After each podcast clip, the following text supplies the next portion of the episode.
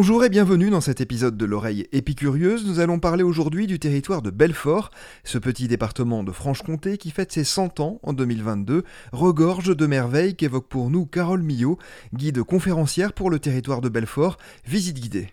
Alors le territoire de Belfort est un petit département de 609 km avec euh, des atouts euh, patrimoniaux, notamment avec euh, sa citadelle et sur laquelle donc on retrouve le rocher sur lequel a été construit le, le lion de Frédéric Auguste Bartholdi donc qui a été euh, nommé euh, monument préféré des Français en septembre 2020. Cet ensemble de 14 hectares euh, qui est magnifiquement mis en valeur par des, des travaux de restauration, mais aussi par tout un, un jeu d'animation culturelle que euh, mettent en place l'équipe de la citadelle et des musées. On peut le visiter euh, et voir euh, le territoire de Belfort depuis sa terrasse panoramique. Donc on se rendra compte que tout autour de Belfort, il y a énormément de collines et qu'en fait le territoire de Belfort est aussi un département très naturel avec son autre porte d'entrée et point attractif on va dire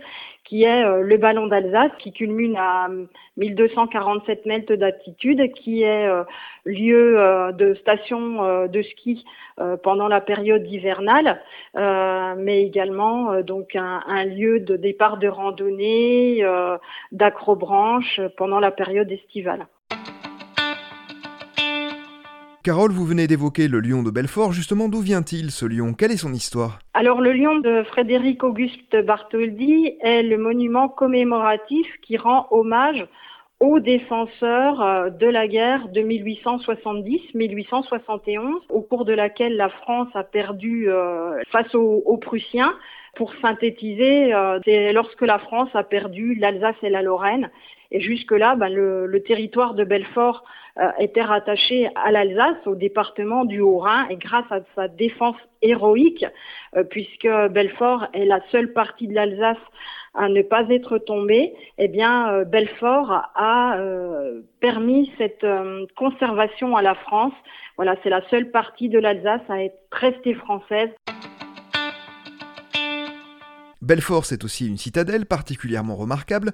Carole Millot, son histoire est presque millénaire. Alors la citadelle, elle a traversé euh, les âges, on va dire, puisque la première mention d'un château sur la roche euh, remonte à 1226. Cette forteresse médiévale n'a cessé d'évoluer au cours des siècles, euh, puisque l'artillerie progressant, eh bien, il va falloir adapter ce château euh, médiéval qui se trouve sur le rocher de Belfort, faire en sorte qu'il puisse assurer la, la défense euh, des habitants. Une première transformation va avoir lieu avec Vauban. La dernière vague de transformation et d'évolution de la citadelle va être avec le général Axo au 19e siècle.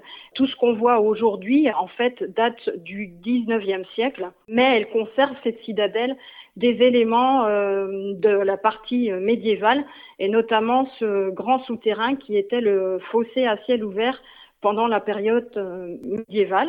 Aujourd'hui, ce souterrain est accessible euh, librement au public et il permet de rejoindre la terrasse, la cour d'honneur de la citadelle au deuxième fossé dans lequel les visiteurs peuvent se promener librement.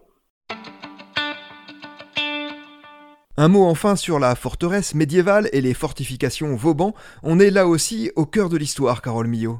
La forteresse médiévale euh, de Belfort euh, protégeait un petit bourg euh, médiéval euh, qui euh, bien sûr a été réaménagé complètement, retransformé par Vauban, donc euh, à partir de 1687 et jusqu'en 1703. Les travaux de Vauban se sont étalés sur un peu moins de 20 ans et ont complètement transformé la, la ville de Belfort pour en faire aujourd'hui un des lieux touristiques. Donc on peut se promener à l'intérieur de, de, Belfort et voir encore ces remparts qui sont en place, qui formaient le Pentagone euh, Vauban.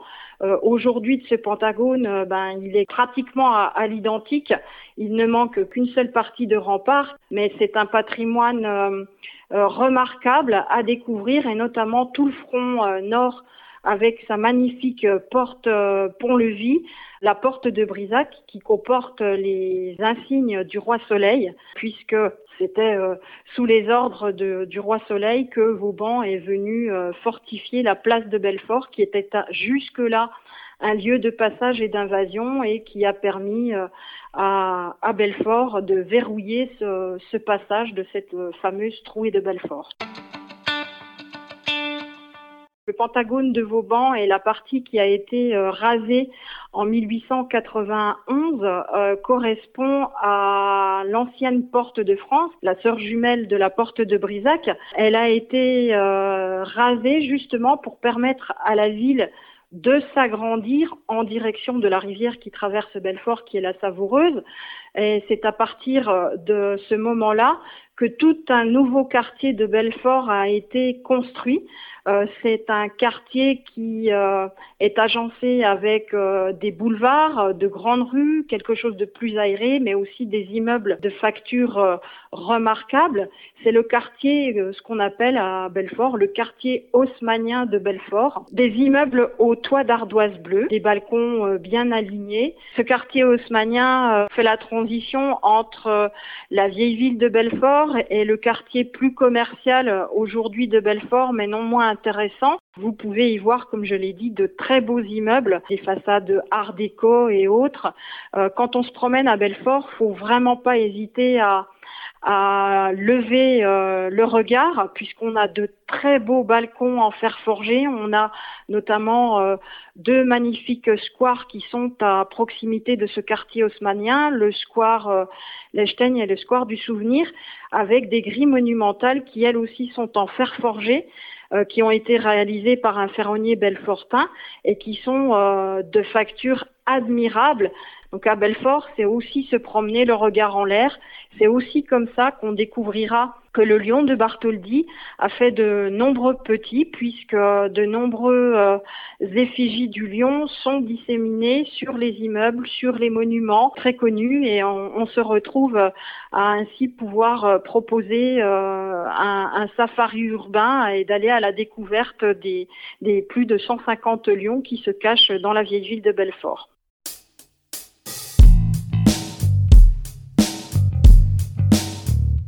Parmi les sites remarquables de Belfort, le fort de l'OTAN, Hubert Schmalz est le président de l'association qui le fait visiter. Il présente ce géant souterrain que Belfort Tourisme propose également de découvrir, comme l'évoquera Carole Millot. De 1949 à 1967, la France faisait partie de l'OTAN et de ce fait euh, va donc euh, intégrer un système de défense aérienne. Il a pris une décision de construire trois bases radars sur l'est de la France. Et donc la base radar du, du Salbert, les travaux euh, donc ont commencé en 1953 et se sont terminés en 1958. Alors, la partie qui, qui se visite, l'ouvrage est, est, sur quatre sur quatre niveaux. Pour construire, si vous voulez, c'est un ouvrage qui a coûté à l'époque un milliard de francs si vous voulez avoir une idée, pour imaginer un petit peu le site, ils ont donc euh, fait tout le dérochage. Et après, à l'intérieur, c'est comme s'ils avaient construit un immeuble de quatre étages. Donc, on est sur quatre niveaux. Aujourd'hui, euh, on est à peu près sur une heure et demie de, de visite. Il y a environ euh, sept salles, sept salles à visiter. Quoi.